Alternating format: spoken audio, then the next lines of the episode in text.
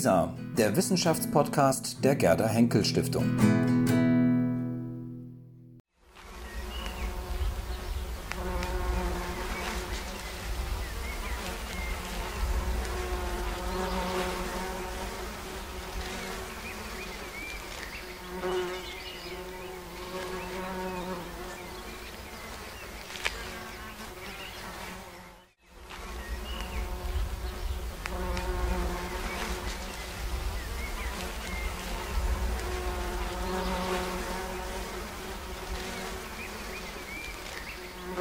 Eigentlich Europa? Meinen wir mit Europa eigentlich immer zwingend die Europäische Union oder ist Europa mehr? Wenn man heute über Europa etwas nachlesen möchte oder die Zeitungen ähm, liest, hat man in der Regel das Gefühl, Europa hat zurzeit wirklich sehr schlechte Presse. Ähm, das war mal anders und wir würden gerne heute darüber sprechen wollen, was wir eigentlich tatsächlich unter Europa heute noch verstehen können. Ist es nur Wirtschaft? Ist es nur Politik? Ist es nur Schulden? Ähm, oder ist es vielleicht dann tatsächlich auch mehr? Von unseren Gästen, die wir hier am Tisch ähm, haben, weiß man, dass sie sehr Europa-affin ist. Das setze ich jetzt einfach mal voraus. Wir werden es vielleicht aber auch sehen. Vielleicht habe ich mich auch getäuscht. Ich stelle sie ganz kurz vor. Ähm, zu meiner Linken direkt hier ähm, Christoph Markschies. Ich will gar nicht viel sagen. Ich denke, ich Sie kennen die ähm, äh, Diskutanten, die wir hier haben, sind berühmt genug für ihre Studien. Ähm, Christoph Markschies, ähm, evangelischer Theologe, Pfarrer, Kirchenhistoriker, ähm, mehrere Professuren, unter anderem in Jena, Heidelberg oder Berlin. Ähm, in Berlin eben auch Präsident dann der HU gewesen, ähm, jetzt Vizepräsident der Akademie der Wissenschaften hier in Berlin. Leibniz-Träger 2001 und, was ich gelesen habe, 2010 Gesamtwerk, eine Auszeichnung in Salzburg. Also man könnte es unendlich fortsetzen. Sein Thema vor allem Christentum in der Antike und wahrscheinlich wird Religion auch ein wichtiger Bestandteil sein, wenn wir über Europa sprechen.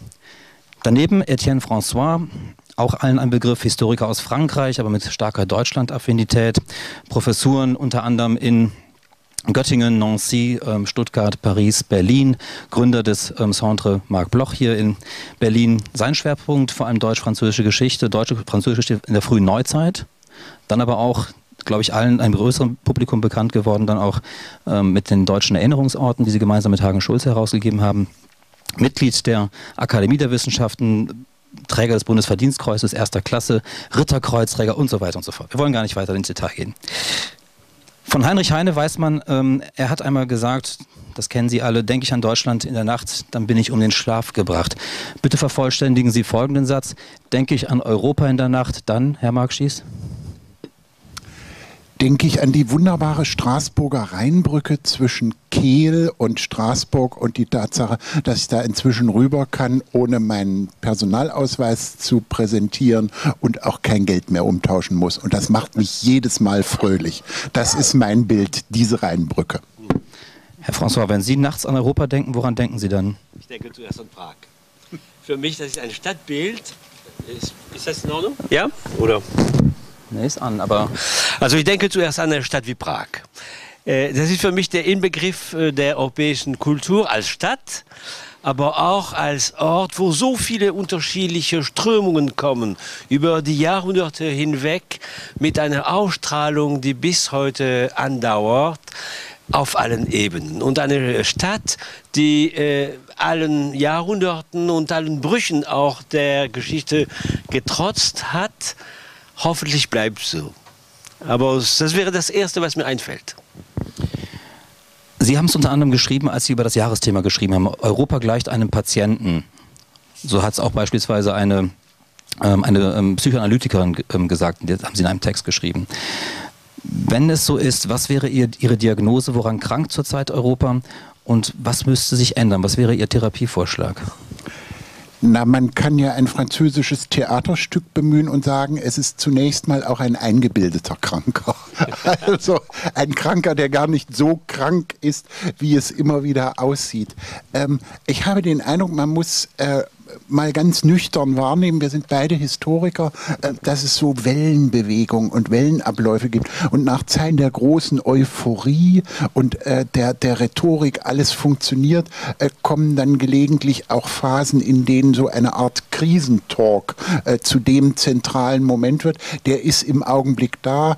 Ähm, es lässt sich medial auch viel mehr Kasse damit machen, wenn man sagt, in Brüssel sind alle Bürokraten faul, alle Regelungen sind und zwar wir, wir kennen sozusagen diese Elemente des Krisentalks und die Aufgabe des Arztes im Umgang mit seinem Patienten ist zu sagen, ganz so schlimm ist es nicht und Sie müssen jetzt nicht noch zum Nachbararzt gehen und sich noch eine Diagnose stellen lassen. Also ähm, wenn man das ein bisschen mehr sieht als ein Teilbereich und eben auch sieht, wie viele Sachen funktionieren. Nicht? Äh, Prag ist ein, äh, was Etienne François gesagt hat, wunderbares Beispiel dafür, wo man nach 1989 sehen kann, äh, wie stark äh, europäische Identität da auch gewonnen hat äh, und stärker geworden ist im Stadtbild und so weiter. Ein bisschen auch diese Geschichten zu erzählen äh, und sich darauf zu kaprizieren, dass es mehr Themen gibt als die Schwäche des Euro und so weiter und so fort. Ähm, das ist, glaube ich, eine Aufgabe etwa einer Akademie der Wissenschaften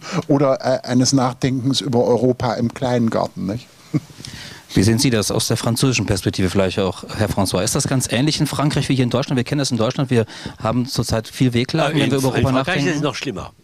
Äh, Es gibt kein Land, fürchte ich, in Europa, was sich so vor der Zukunft fürchtet wie Frankreich. Und das ist etwas, was ich sehr schwer verstehen kann, denn Frankreich ist gleichzeitig das Land mit einer der höchsten Geburtenraten in Europa und das passt nicht zueinander. Also man kann nicht gleichzeitig äh, Angst vor der Zukunft haben und äh, Kinder auf die Welt bringen. Ich hoffe, dass die vielen Kinder das Wichtigere sind für Frankreich. Aber wenn man mit den Leuten spricht, das ist vor allem die Angst. Die Angst vor einer Zukunft, die man nicht beherrscht, die Angst, entmündig zu werden, die äh, Angst der Außenbestimmung und nicht mehr die Wahrnehmung der zahlreichen Chancen, die mit Europa verbunden ist und der äh, zahlreichen Gewinne auch, die wir Europa verdanken.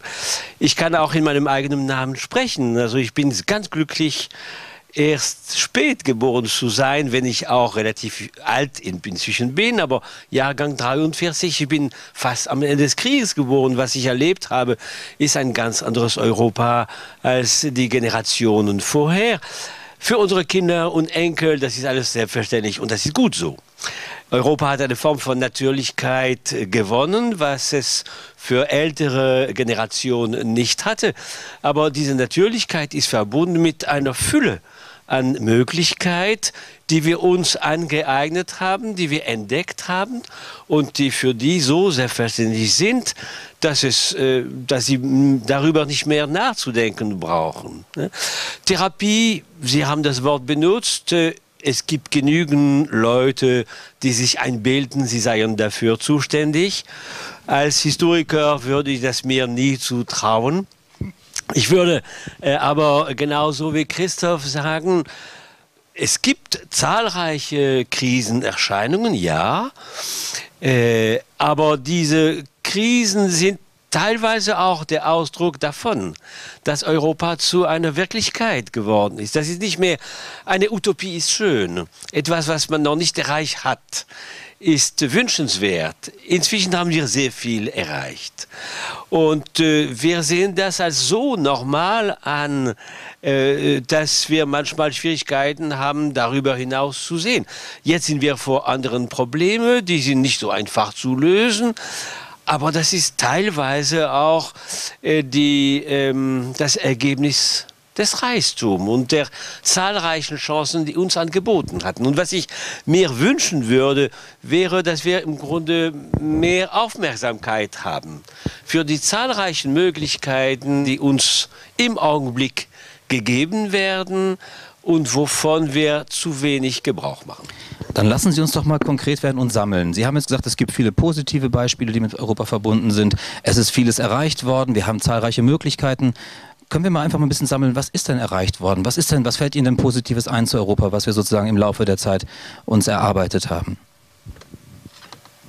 Na, erstmal, dass wir eine stabile Friedensordnung in Europa haben, die, die auch viel stärker äh, ausgeweitet ist, wenn man auf die Geschichte des 20. Jahrhunderts guckt. Also äh, wir feiern, wir sind äh, kurz vor äh, dem schrecklichen Jubiläum von 1914, 100 äh, Jahre. Also wenn man sich klar macht, was in diesen 100 Jahren mit Europa passiert ist, äh, das ist unglaublich. Dann würde ich gern noch mal auf meine Straßburger Rheinbrücke zurückkommen.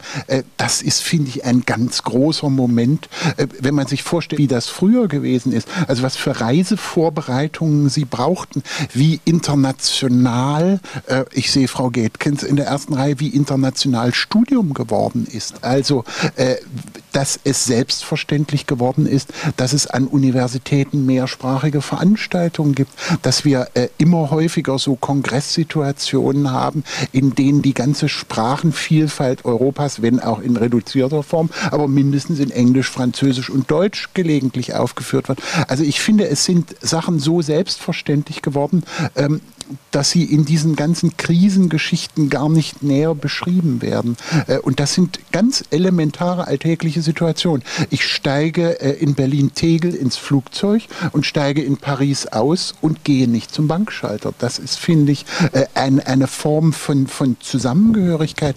Wenn wir in Berlin in den Universitäten etwas ausschreiben, irgendeine Fellowship oder eine Doktorandin oder Doktorandenstelle, bewerben sich völlig selbstverständlich selbstverständlich äh, Leute aus Europa. Ähm, die deutschen Universitäten sind über ganz lange Zeit schrecklich deutsch ah, ja. gewesen. Äh, das beginnt sich langsam zu ändern. Äh, und das sind alles solche vielen schönen Sachen, die wir völlig selbstverständlich nehmen. Und äh, Sie haben mit Ihrer Frage völlig recht. Äh, viel zu selten sagen, ähm, das ist ganz wunderbar. Kann man auch äh, mal sich drüber freuen, bevor man anfängt, über Probleme zu reden und dann über Diagnosen von Problemen zu reden. Also ich würde das bestätigen. Äh, zu den schönsten Ereignissen der jüngsten Geschichte gehört 1989 die Rückkehr von Europa zu sich selber. Wir haben lange äh, in der Vorstellung gelebt, dass äh, Europa nur ein Teil vom Westen ist eine Bezeichnung, die ich immer mehr hasse. Denn im Grunde, das ist nur die verschönte Beschreibung einer Amerika-Abhängigkeit.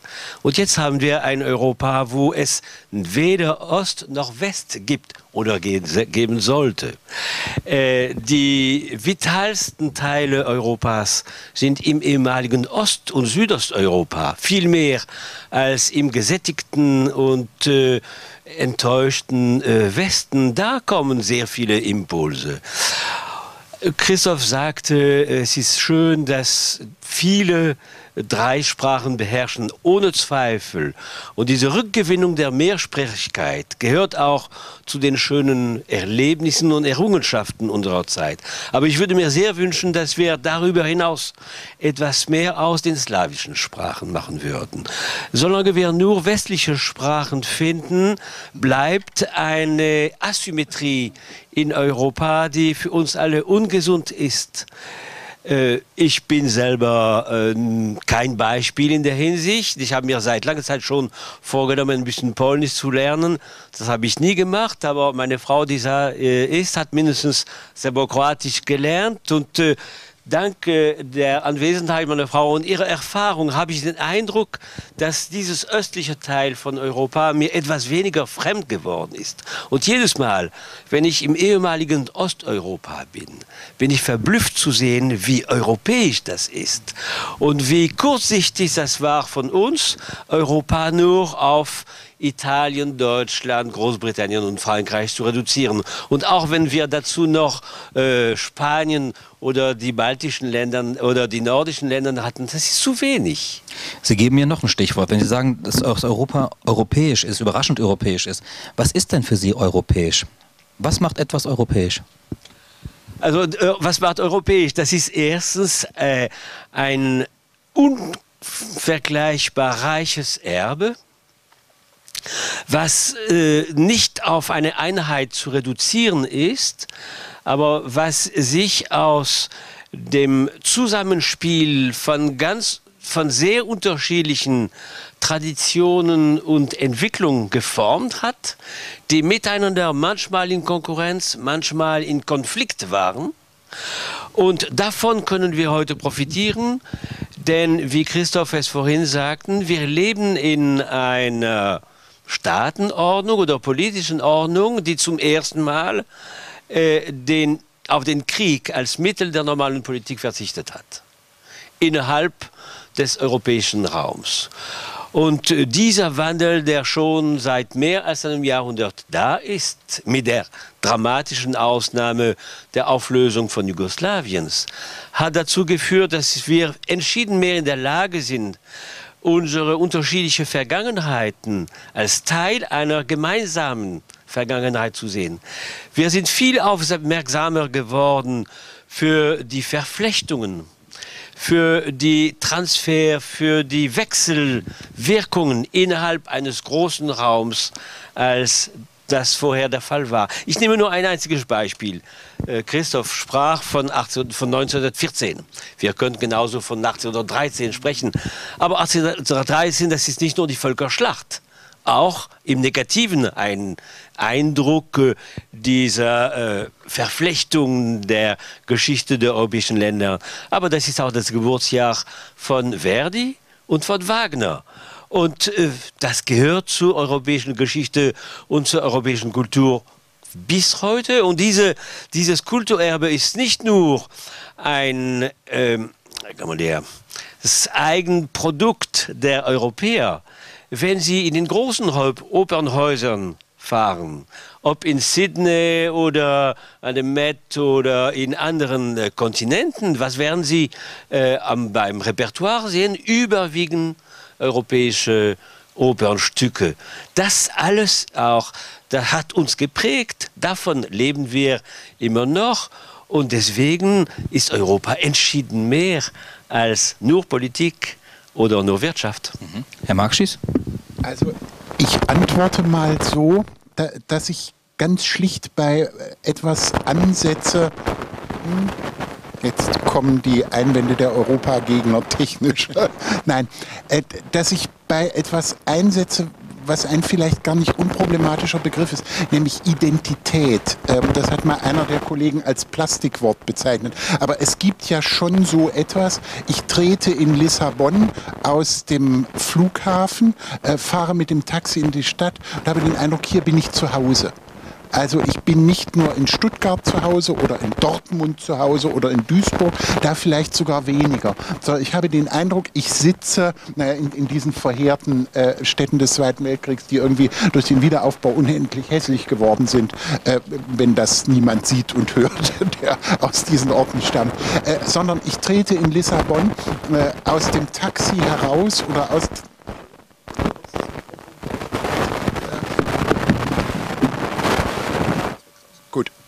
Also ich trete in Lissabon aus dem Taxi und aus dem Hotel und habe den Eindruck, äh, und das ist sozusagen das Gefühl, was sich mit dem verbindet, was Etienne François beschrieben hat. Äh, ich habe nicht in dem Augenblick den Eindruck, naja, das kennen wir äh, aus äh, den Vorlesungen über das Erdbeben von Lissabon und dem, was da passiert ist, oder, oder aus der Lektüre äh, von bestimmter portugiesischer Literatur, sondern es ist ein elementares Gefühl, hier bin ich zu Hause.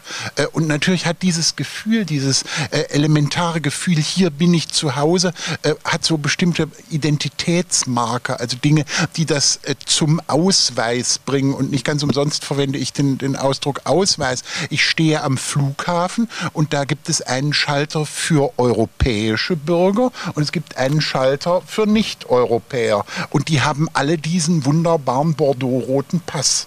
Äh, und äh, auf dem Bordeaux-roten Pass, wenn ich den aufschlage, ist in Griechenland griechischen Lettern, das freut sozusagen jemand, der sich mit der Antike ja. beschäftigt, ähm, die, der, der, Name der europäischen Gemeinschaft äh, ausgedrückt. Äh, und dieses Zuhausegefühl, das habe ich eben auch, wenn ich in Warschau bin, das habe ich ganz extrem, wenn ich in Krakau bin, äh, wenn ich in Prag bin. Ähm, und ich habe den Eindruck, äh, die schönste mittelalterliche äh, Universität, die ist in Krakau. Äh, und ich habe den Eindruck, das ist meine Universitätstradition viel besser besser erlebbar äh, als in Deutschland. Also das sind so Gefühle des Zuhause-Seins und Beheimatetseins. Und wenn ich über die dann reflektiere, also wenn ich versuche, äh, die, die Gründe dieses Gefühls, dann komme ich dort äh, an, was Etienne François beschrieben hat. Dann komme ich äh, auf eine gemeinsame Geschichte, die wir teilen, eine manchmal auch überaus schreckliche ja. Geschichte, die wir miteinander teilen, aber eben manchmal auch eine, eine wunderbar verbindende Geschichte. Äh, es gibt ein wunderbares Erlebnis, was ich mal in Oxford hatte. Da saßen Oxforder Kollegen zusammen, wie die das ja gern machen, und sagten, es ist ganz furchtbar. Unsere Professur für englische Literatur besetzt jetzt eine Italienerin. Das Empire ist endgültig untergegangen. Und dann haben sie eine Weile äh, lang geklagt und äh, die Stimmung war ganz traurig und ähm, der Wein floss in Strömen. Und dann sagte irgendjemand, na, ist wie im Mittelalter, nicht? Also wir haben jetzt Italiener auf den Professuren. Und, und sozusagen äh, dieser Bogen, dass man damit heute auch spielen kann, äh, jedenfalls in bestimmten Kreisen, dass man äh, in bestimmten Kreisen damit spielen kann mit dieser Geschichte und dann sagen kann, das wie im Mittelalter, wir werden wieder so international, wie wir in der Epoche der Nationalstaaten höchstens als Schatten waren. Ähm, da, da, das ist auch so eine der Geschichten, die zeigt, äh, wie, wie, lebendig und, und kräftig Europa äh, bis hinein in, in Alltagsäußerungen und Alltagsgefühle ist. Ich nehme gerne mal das Motiv auf mit dem Zuhause. Europa ist sozusagen mit sich irgendwo zu Hause fühlen. Wie groß ist denn dieses Zuhause tatsächlich? Ähm, Sie haben jetzt die Situation beschrieben am Flughafen. Ähm, das bezieht sich ja in der Regel auch auf EU-Europäer, also sozusagen ähm, äh, Bürger der ähm, Europäischen Union. Ähm, dann haben Sie in Ihrem Jahresthema ähm, Istanbul beispielsweise mit aufgenommen als europäisches Thema. wie weit reicht Europa? Also wohin, wo sind die Grenzen? Wie groß ist es? Äh, es gibt keine einzige Antwort darauf. Ähm, das Thema Grenzen ist sowieso ein Thema, worüber sich die Europäer, egal wo sie sind, also wir gehören auch dazu, sich sehr schwer tun. Äh, ich bin sicher, dass das politische Konstrukt Europa, dass es dem Konstrukt besser gehen, wenn es offen zu seinen Grenzen stehen würde. Zurzeit ist es ganz heuchlerisch. Man behauptet immer, wir hätten keine Grenzen, aber ich kenne keine Grenze, die so mörderisch ist wie die jetzige Schengen-Grenze. Und nicht nur in Lampedusa, aber auch in anderen äh, Bereichen. Aber äh, abgesehen davon, eine eindeutige Antwort gibt es nicht. Es kommt auf die Frage an, was man sucht. Äh, Shanghai ist in vielen Hinsichten eine europäische Stadt. Äh, das, man sieht das sehr gut am Bund mit den alten Bankhäusern, Hotels und so weiter, die von den Europäern und Amerikanern gebaut worden sind, darunter viele Ungarn auch als äh, Architekten. Man sieht das auch an dem Ort, wo äh, das Kommunist, die Kommunistische Partei gegründet wurde. Und wer hat diese Kommunistische Partei gegründet? Menschen, die unter anderem in Europa waren, wo sie Marx entdeckt hatten. Und worauf berufen sie sich? Auf Marx und Engels, die, soweit ich weiß, auch gern Europäer sind. Also insofern, äh, man kann auch Europa dort entdecken. Wenn wir nach Lateinamerika fahren, Lateinamerika ist ohne Europa nicht zu denken. Das heißt, äh, ob wir in Argentinien, Brasilien sind äh, oder in Chile, da wieder stoßen wir auf Europa. Äh, Nordamerika, die USA sind Versuch, versucht, ein besseres Europa zu konstruieren. Das heißt, äh, je nachdem, wie wir das sehen, haben wir Europa entweder vor Ort, im Kleingarten, wie Sie sagten, bei den Nachbarn oder auf der ganzen Welt. Und was ich mir wünschen würde, wäre, dass es uns besser bewusst wird, wie global Europa ist und mit den Konsequenzen, die sich daraus ergeben. Das heißt, dass wir uns etwas weniger mit unseren innereuropäischen Problemen befassen und etwas mehr mit der Stellung von Europa in der Welt. Sie haben zu Recht die Frage der Größe von Europa gestellt. Wie viele Europäer gibt es, wenn man nach den Maßstäben der EU, der EU geht? Ungefähr 500, 500 Millionen. Maximal konnte man, äh, wenn man Russland dazu zählt, und Russland gehört in vielen Hinsichten dazu, auch äh, die Türkei, kommen vielleicht auf eine Milliarde. Aber wie viele Personen, wie viele Milliarden gibt es auf der Welt? Äh, eine Milliarde Europäer ist sowieso weniger, als es Bewohner in Indien oder in China gibt. Und äh, das haben wir, glaube ich, zu wenig im Kopf. Äh, ich war in der letzten Zeit relativ oft äh, in äh, außereuropäischen Ländern und jedes Mal fällt mir auf, wie in diesen Ländern die Kenntnis von Europa entschieden größer ist als unsere Kenntnis der restlichen Welt.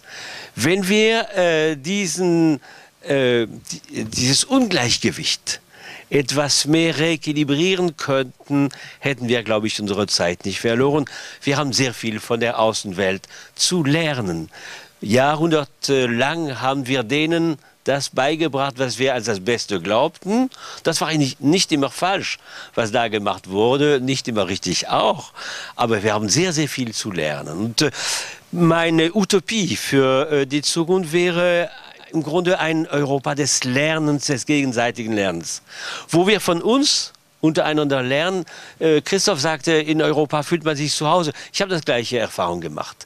In allen Ländern Europas, wo ich war, äh, fühlt man sich zu Hause, aber gleichzeitig ist es ein anderes Zuhause. Man hat viel zu entdecken, was man nicht kennt, aber man ist nicht total fremd. Und diese äh, Fähigkeit, etwas wahrzunehmen, etwas Neues zu entdecken, ohne auf den Kopf gestoßen zu werden, das ist das Großartige an Europa. Aber das gilt in vielen Hinsichten auch für den Rest der Welt. Und auf der gleichen Art und Weise, wie wir entschieden mehr von uns selber lernen sollten, könnten wir auch von den anderen Ländern zumal die anderen bei uns wohnen. Und zwar immer mehr. Das ist eine der großen Revolutionen von Europa in der letzten Zeit. Europa war bis zum Zweiten Weltkrieg äh, ein Kontinent, was exportiert hat und was die Welt beherrscht hat. Ausstrahlung nach außen. Inzwischen sind wir ein Importkontinent. Und äh, ein Teil der Zuwachs von Europa kommt von außen. Von denen haben wir auch viel zu lernen, auch wenn wir uns dagegen sperren. Zum Beispiel, indem man wie in Frankreich auf den blöden Gedanken kommt, eventuell den Kopfschleier für die Studentinnen zu verbieten. Herr Markschies, ist Ihr Haus Europa genauso groß? Also äh, Sie hätten ja ein bisschen frecher uns noch fragen können, äh, ob unser Europabild nicht sehr bildungsbürgerlich war. Nicht? Also äh, wir haben von der äh, Oper gesprochen, äh, in die man geht. Das tun bekanntermaßen nicht alle äh, und nicht jeder, auch nicht jeder Bildungsbürger und jede Bildungsbürgerin und natürlich eine Bildungsreise nach Lissabon und so weiter und so fort. zunächst mal muss man sagen, natürlich ist ähm, Europa durch Grenzen mitten in Europa gekennzeichnet gekennzeichnet. Wenn Sie in Löwen ähm, auf Französisch nach dem Bahnhof fragen, werden Sie merken, die Grenze Europas läuft mitten durch Löwen und Louvain. Nicht? Und äh, wenn man von äh, Löwen nach Louvain-la-Neuve fährt und so weiter und so fort. Also selbstverständlich sollte man auch nicht leugnen, dass neben diesem beeindruckenden Fall von Grenzen, die zum Teil ja nur noch als Phantomgrenzen da sind, nicht man ahnt irgendwie, da hat es was gegeben und die Ethnologen können einem auch noch sagen, wo Reste sind, sehr handfeste Grenzen gibt, nicht nur an den äh, Schengen-Außengrenzen, sondern mitten in Europa äh, und man im Gegenteil den Eindruck Eindruck hat, nach so äh, Zeiten, in denen die Grenzen flacher waren, werden sie wieder höher gezogen. Also die Antworten auf die Frage, wo ist eigentlich der Bahnhof in Löwen französisch gestellt, äh, sind heute noch unfreundlicher als vielleicht vor zehn Jahren. Da, das muss man, glaube ich, auch sagen. Und das Bild wird erst dann vollständig. Ähm, das heißt, nüchtern muss man sagen, die Antwort auf Ihre Grenzenfrage ist natürlich unterschiedlich. in Straßburg ist es besser In Straßburg ist, ja, genau. In, in Straßburg kann man es wieder auf Deutsch fragen.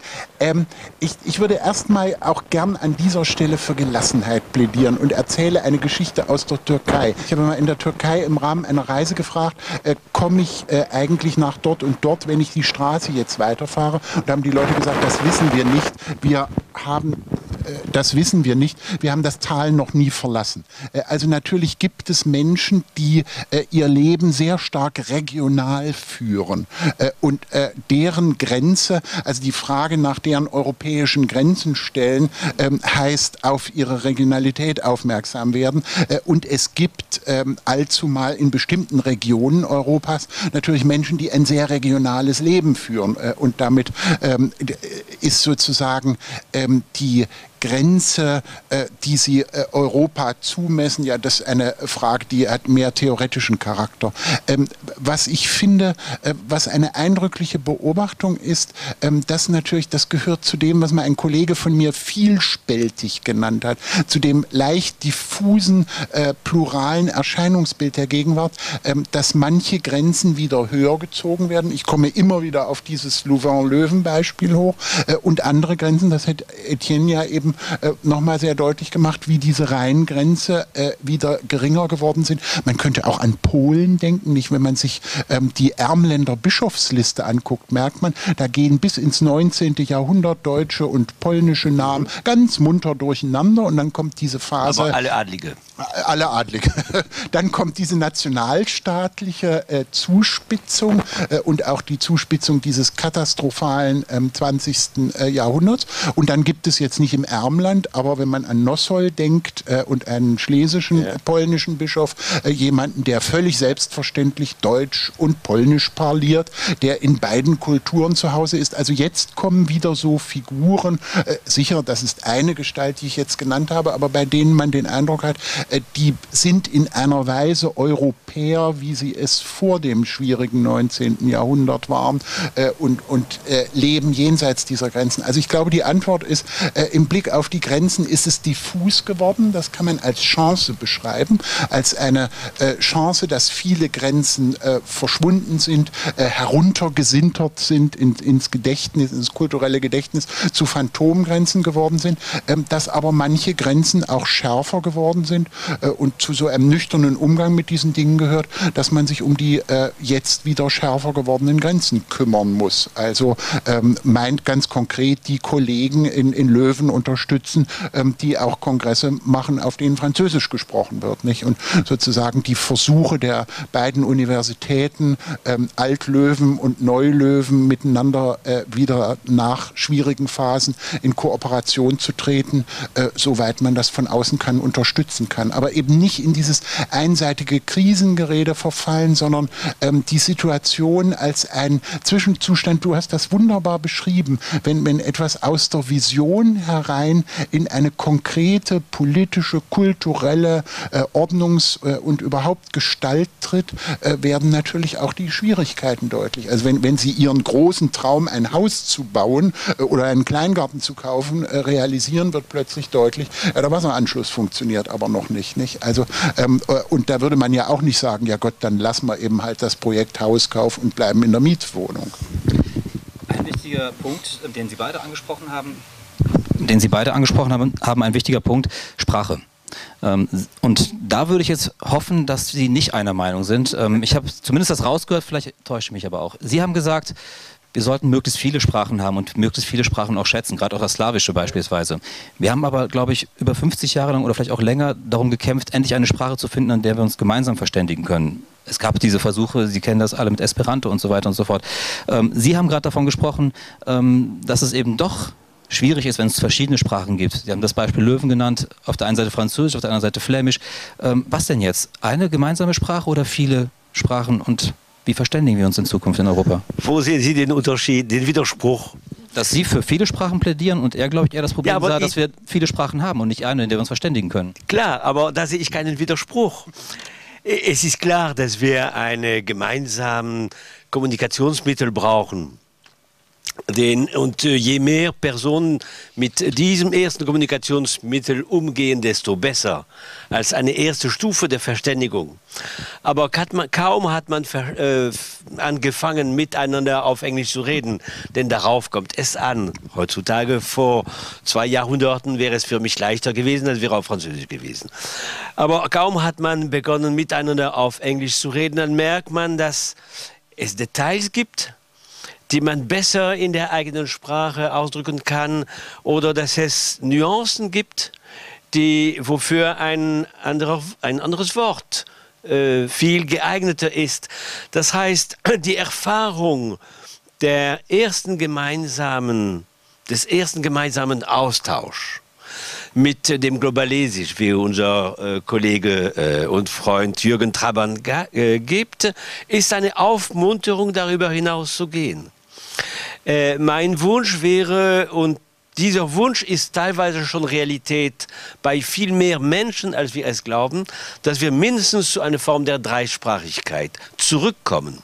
Denn vergessen wir, Europa war sehr, sehr lange Zeit, die Regel war die Mehrsprachigkeit und nicht die Einsprachigkeit. Mehrsprachigkeit, natürlich Englisch, aber seine eigene Muttersprache auch. Es gibt keine, schöne, keine schönere Sprache auf die Muttersprache. Nicht nur, weil die die Sprache der Mutter ist, sondern weil auch die, die Sprache ist, die man am besten beherrscht, wo man die größte, das größte Reichtum an Nuancen, an Ausdrucksmöglichkeiten, an Assonanzen und an Verbindung hat. Und schließlich eine dritte Sprache.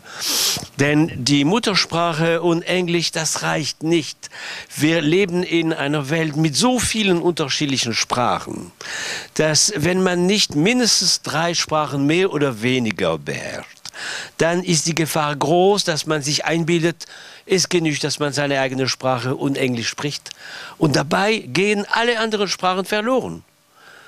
Und äh, wenn diese Sprachen verloren gehen für einen, das ist ein solcher Verlust. Das ist eben, was ich äh, entdeckt habe im Laufe der Jahre, dank der europäischen Einigung, dank der europäischen Konstruktion mit all seinen Fehlern, das Reichtum äh, der äh, unterschiedlichen Sprachen und welche Freude es macht am Ende mehrere Sprachen zu beherrschen. Unsere Kinder sind äh, Gott sei Dank zweisprachig aufgewachsen, Deutsch und Französisch. Und das hat zur Folge, dass für sie die, die Mehrsprachigkeit ein natürlicher Zustand ist. Und die haben riesen Spaß, andere Sprachen zu erlernen und zu sprechen. Und je mehr sie äh, andere Sprachen erlernen, desto freier fühlen sie sich. Ist es nicht eine schöne Realität? Also ich befürchte auch einen wirklichen Widerspruch werden wir nicht hinkriegen, denn ich muss ja ehrlicherweise zugestehen, für mich gehört zu den großen europäischen Erlebnissen in Berlin, wenn ich morgens das Fenster öffne, ich wohne gegenüber vom französischen Gymnasium und die Straße, in der ich wohne, ist plötzlich eine französische Straße, weil alle Eltern ihre Kinder äh, französisch verabschieden und das ziemlich laut und fröhlich tun, vermutlich um das Drama des beginnenden Schultags bei den Kindern in irgendeiner Weise zu übertönen.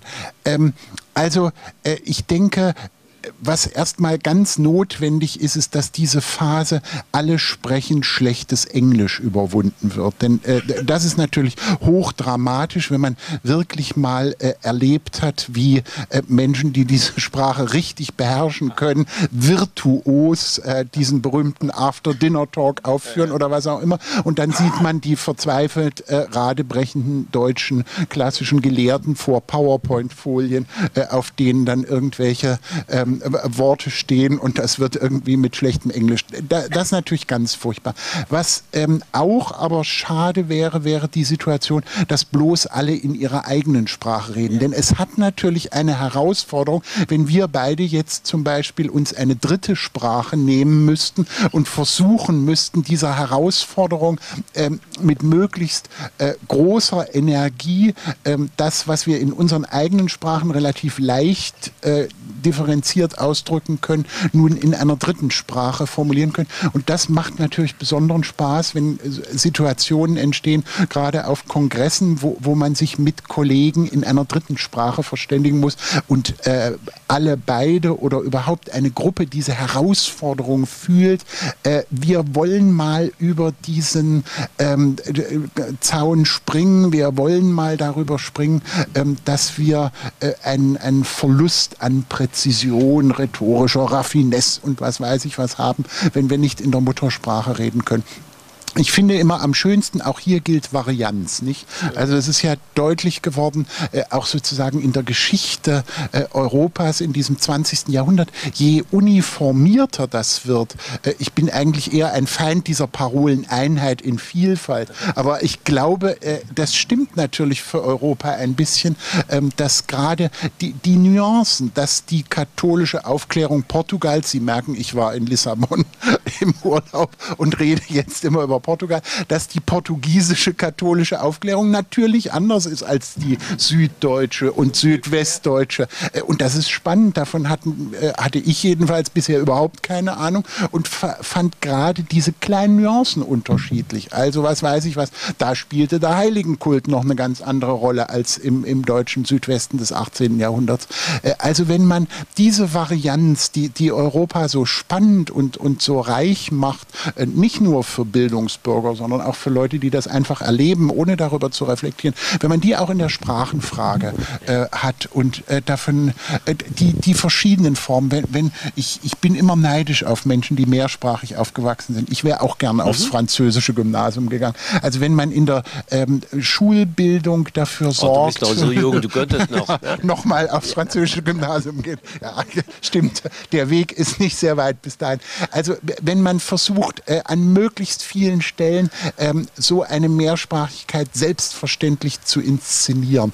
Also wenn es eben an Universitäten nicht nur immer diese üblichen Kurse in englischer Sprache gibt, äh, äh könnte man doch auch mal äh, Angebote, wir sind ähm, die Universitäten in Berlin, die am nächsten äh, zu Polen liegen. Nicht? Ja. Man, wenn man sich fragt, äh, in, inwiefern ist das präsent, ähm, da, das wird sozusagen an Frankfurt oder delegiert und das machen die da schon an der Viadrina. Ähm, ich finde äh, schöner, wenn äh, an unseren Berliner Universitäten das auch äh, wirklich stärker präsent wäre in Fächern, wo man das gar nicht erwartet. Also äh, eben nicht nur in der Polonistik. Und das wäre eine Rückkehr auch zu einer gewissen Form der europäischen Tradition. Ich habe das kurz en passant äh, erwähnt diese lange Erfahrungen, die man über Jahrhunderte hinweg in der Mehrsprachigkeit in Europa hatte. Das war der Fall natürlich für die äh, Gebildeten, die alle sowieso Latein als gemeinsame Sprache hatten, dann Französisch und noch eine dritte Sprache. Aber das galt auch für einfache Handwerker. Die Handwerker hatten die Hochsprache für den Umgang mit äh, Kunden aus der Stadt und Dialekt auch, wo sie wohnten. Und darüber hinaus kenne ich andere Beispiele aus der Schweiz oder aus Böhmen, wo die Handwerker ihre äh, Kinder äh, in andere Teile geschickt haben. Die deutschsprachige Handwerker haben ihre äh, Kinder bei böhmisch sprechenden Familien geschickt und umgekehrt. Die haben einen regelmäßigen Austausch gemacht, weil das für sie für den Beruf für später ganz wichtig war. Und äh, diese Erfahrung der Mehrsprachigkeit, wenn man sich mit der Sache ein bisschen beschäftigt, ist verblüffend wirklich für die frühere Zeit. Und das äh, finden wir auch in unseren Sprachen. Äh, wenn wir ein bisschen unter der Oberfläche kratzen und entdecken, wie viele Worte aus anderen Sprachen herkommen. Äh, diese Vermischung der Sprachen im europäischen Raum ist eine fantastische äh, Erscheinung auch. Und das macht so viel Spaß zu sehen, wie äh, scheinbar ähnliche Worte auf einmal eine andere Bedeutung nehmen und wie man damit auch spielen kann. Der spielerische Umgang, das im Grunde Europa als Spielplatz, würde ich das so sehen. Noch eine Frage, bevor ich gerne Ihnen die Gelegenheit geben möchte, Fragen zu stellen. Eine letzte Frage von meiner Seite aus noch, um auch den Kreis zu schließen zum Anfang. Wir haben über Krise gesprochen. Ähm, das klingt ja alles wunderbar, was Sie sagen. Man hat das Gefühl, Europa ist in bester Ordnung. Es scheint ähm, alles da zu sein, was wir brauchen, um wirklich zu einem vernünftigen Kompromiss miteinander zu kommen, miteinander gut leben zu können. Wie erklären Sie sich das trotzdem momentan Europa vor allem als eine breite Dissonanz wahrgenommen wird? Wer ist dafür verantwortlich und warum sieht man es nicht, das, was Sie alles beschreiben? Sind wir blind? Ja, gerne, wie du willst. Ausnahmsweise kann ich als erstes antworten. Äh, nein, nicht, dass wir blind sehen, aber das, vermutlich liegt das daran, dass wir vor äh, großen Fragen stehen, auf welche wir noch keine richtige Antwort haben. Vermutlich, weil wir zu wenig unter uns diskutiert haben. Über Europa wird meistens über unsere Köpfe diskutiert. Das europäische Projekt als politisches Projekt ist ein total antidemokratisches Projekt. Ein äh, Projekt an den Bürger vorbei, äh, mit äh, getragen auch von einer gewissen Angst vor der Eigeninitiative der Bürger. Und jetzt haben wir einen Zustand erreicht, wo das nicht mehr reicht. Äh, diese äh, Entscheidungen von angeblich aufgeklärten Menschen für das Wohl der Unwissenden gehört zu einer alten Zeit. Die Frage, die wir heute haben, ist einfach, welche Form von Zukunft, welche, wir haben eine Gemeinsamkeit, die ist da. Äh, genauso wie aus der langen äh, Geschichte, wie auch aus den äh, Errungenschaften letzten Jahrzehnten. Aber was wollen wir damit machen? Welche Zukunft wollen wir gemeinsam? Wollen wir überhaupt eine gemeinsame Zukunft aufbauen? Und wenn ja, welche Zukunft? Auf welcher Basis? Es ist klar, dass Brüssel das nicht entscheiden kann. Es ist klar auch, dass diese Form des europäischen Kompromisses, was wir heute haben, das heißt intergouvernemental, wo die Regierungen sich untereinander treffen und Kompromisse schließen, nicht mehr reicht, weil wir einen Zustand, glaube ich, der Verflechtung untereinander und der Annäherung erreicht haben, wo wir mehr oder weniger das, das Bedürfnis haben, mehr miteinander zu diskutieren. Dafür fehlt, fehlen uns noch äh, die Rahmen, dafür fehlen uns auch die Perspektiven. Wir sind ein bisschen Opfer unseres Reichtums. Eine der großen Leistungen des späten 20. Jahrhunderts war der Zusammenbruch der äh, verführerischen Utopien auf die Zukunft hin äh, orientiert. Uns fehlen Utopien für heute. Und man weiß, dass äh, eine Gemeinschaft irgendeine Form einer Utopie oder eines Traums braucht. Ich kenne das Wort von Helmut Schmidt, äh, aber bei alledem, wir brauchen trotzdem äh, Träume. Wir äh, brauchen äh, Vorstellungen einer besseren, anderen Zukunft. Und die lassen sich nicht mehr in der Form der intergouvernementalen äh, Treffen lösen. Die sollten, die können nur im, durch äh, die Entstehung einer größeren europäischen Öffentlichkeit. Und dazu könnten wir am Rande als Wissenschaftler oder in der Lehre einen Beitrag leisten. Und das ist ein Hintergedanke, glaube ich, für unser Jahresprogramm. Also, ich glaube, die Schwierigkeit der Mikrofone. Äh, ich glaube, als erstes muss man sagen, ähm, das ist vielleicht doch nicht das einzige Thema, äh, über das in aller Regel öffentlich sehr einseitig äh, geredet wird. Äh, das ist, glaube ich, ein Wesen von, mir liegt es völlig fern, Medienschelte zu betreiben äh, oder auch, auch äh, Wissenschaftsschelte. Ähm, so wie wir heute sehr positiv gesprochen haben und äh, im Wesentlichen die Schwierigkeiten. Einmal ist das Wort Lampedusa gefallen, einmal ist das Wort Schengen-Außengrenze gefallen und ansonsten haben wir in glühenden Farben von wir stehen in Prag und sind begeistert, wie wir uns da zu Hause ge gesprochen haben. Ähm, ich glaube, äh, man muss sich immer klar machen, das sind auch schlichte Wellenbewegungen. Also nach langen Jahren dieses weihevollen Europa-Diskurses, Aachener Karlspreis und so weiter, äh, das kennen wir doch alles. Dieses weihevollen Diskurses bricht das um. So wie in dem weihevollen Europa-Diskurs eben nicht von Lampedusa und der Schengen-Außengrenze die Rede war. Dann kommen, glaube ich, weitere schlichte psychologische Faktoren zusammen. Wenn ich eine zusammenbrechende Volkswirtschaft habe, die ähm, ganz eindeutig mit, mit Strukturen gearbeitet hat, die ähm, die Umstellung, die wir alle durchführen müssen, auf ein globales Wirtschaften nicht äh, hinkriegt. Also was weiß ich was, wenn es eben keine Grundbücher gibt äh, und es der Baum des Nachbarn ist, der die Grenze meines Grundstücks definiert, der ist aber schon vor 30 Jahren verschwunden und die Erinnerungen daran, wo dieser Baum stand, sind überaus diffus. Äh, wenn ich jetzt in dieser gewaltigen Umstellungskrise mir von jemandem helfen lasse,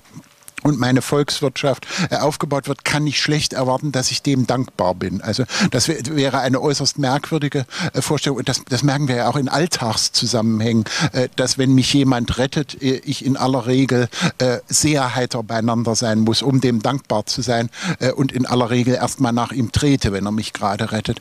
Und so kommen relativ viele Dinge zusammen. Dadurch, dass Europa auch immer größer wird, werden natürlich auch viel mehr Krisenphänomene in diesem Europa sichtbar, die zu der augenblicklichen äh, Umstellungskrise gehören. Also deswegen würde ich an der Stelle wirklich zu Gelassenheit. Es, es muss irgendwo auch Menschen geben äh, und Historiker sind da vielleicht äh, auch ein bisschen instrumentiert dafür, äh, die da zur Gelassenheit raten. Das Zweite, was man sich klar machen muss, wenn Etienne François, damit wir wenigstens die Note eines Widerspruchs noch zwischen uns haben, sagt, es müssen Visionen her, man muss sich immer klar machen, ich finde so wunderbar diesen, diesen politischen Satz äh, eines Politikers, äh, der gesagt hat, wir fahren im Augenblick auf Sicht. Also sozusagen, es gibt keine großen Konzepte, die im Schreibtisch liegen und die werden jetzt durchgeführt äh, und wir haben sozusagen das große Modell, sondern die Alltagspolitik und die Visionen reißen immer mehr auseinander. Die Visionen werden äh, immer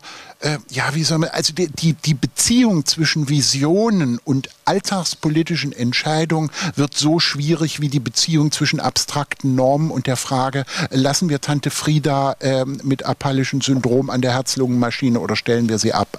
Also sozusagen, dieser Hiat ist überall und er ist an der Stelle natürlich auch. Äh, und das ist schwierig, darüber zu kommunizieren. Also dafür, um Verständnis zu werben und zu sagen, ja, bei all den äh, großen europäischen Fragen fahren wir auch auf Sicht. Äh, und äh, trotzdem, was, was Etienne gesagt hat, die Vision äh, beizubehalten und nicht zu sagen, da wir auf Sicht fahren, äh, lassen wir die große Landkarte mal ganz weg und konzentrieren uns nur noch darauf, geht es jetzt vorne rechts oder links oder fahren wir doch geradeaus oder halten wir das Auto mal für eine Weile an. Ähm, das ist, glaube ich, an der ähm, Stelle ganz wichtig, sich klar zu machen. Das ist auch schwierig zu kommunizieren. Und, und wie Etienne gesagt hat, ich finde, ähm, Wissenschaft hat ja ähm, neben der Aufgabe zur Vertiefung anzuhalten und hinzugucken, auch äh, häufig die Aufgabe, mal eine Gegengeschichte zu erzählen. Wenn also überall in der Zeitung steht äh, und also sozusagen die, diese Frage, was ist krisenhaft an Europa, die müssen wir hier nicht diskutieren. Äh, da reicht ein schlichter Blick äh, in die heute erschienene ähm, Tageszeitung, um sich das klar zu machen. Äh, also ähm, im Rahmen dieses, dieser wissenschaftlichen Aufgabe guckt mal genauer hin, zu sagen, ähm, das ist nicht das Einzige und das Letzte, was dazu zu sagen ist. Ähm, das wirkt auf den ersten Blick auch etwas einseitig, ist aber Einseitigkeit aus Verantwortung. Äh, wir erzählen noch eine europäische Gegengeschichte und wenn dann wieder die weihevollen Europareden kommen, äh, dann äh, führen wir den Krisendiskurs oder halten ihn wach. Ich möchte die Chance nicht verstreichen lassen. Ähm, ich weiß, ich will es öffnen, das wird sofort geschehen, aber Etienne François hat eben den Kopf geschüttelt. Warum? Ja, ich habe den Kopf geschüttelt, denn da war ich mit dir nicht einverstanden, lieber Christoph. Äh, diese kann man, ja, Fahrenaufsicht, wie du sagte, kommt mir sehr kurzsichtig vor. Und äh, ich finde eine bessere Balance zwischen der, dem notwendigen Pragmatismus mit Kompromiss und so weiter und einige lange, längerfristigen Perspektiven wäre nicht falsch. Und bis jetzt ist es uns Europäern nicht gelungen, diese gemeinsamen Perspektiven zu diskutieren und äh, gemeinsam zu denken. Äh, ich konkretisiere das. Äh, zu den schönsten Errungenschaften, die es innerhalb der Nationalstaaten gibt, gehört die Konkretisierung des Werts der Solidarität. Und ich frage mich, wo ist die Solidarität auf europäischer Ebene? Die sogenannten Rettungsmaßnahmen in der Eurokrise sind vor allem Rettungsmaßnahmen für die reichen Länder, damit sie das Geld, was sie anderen Banken geliehen haben, nicht verlieren. Aber kann man in Europa von äh, Solidarität sprechen, wenn man 25 Prozent Arbeitslosigkeit hat wie in Spanien oder wenn man die desolaten Zustände in Griechenland und in anderen Ländern lädt und sieht gleichzeitig, dass es in den Deutschen immer besser geht. Da stimmt etwas nicht.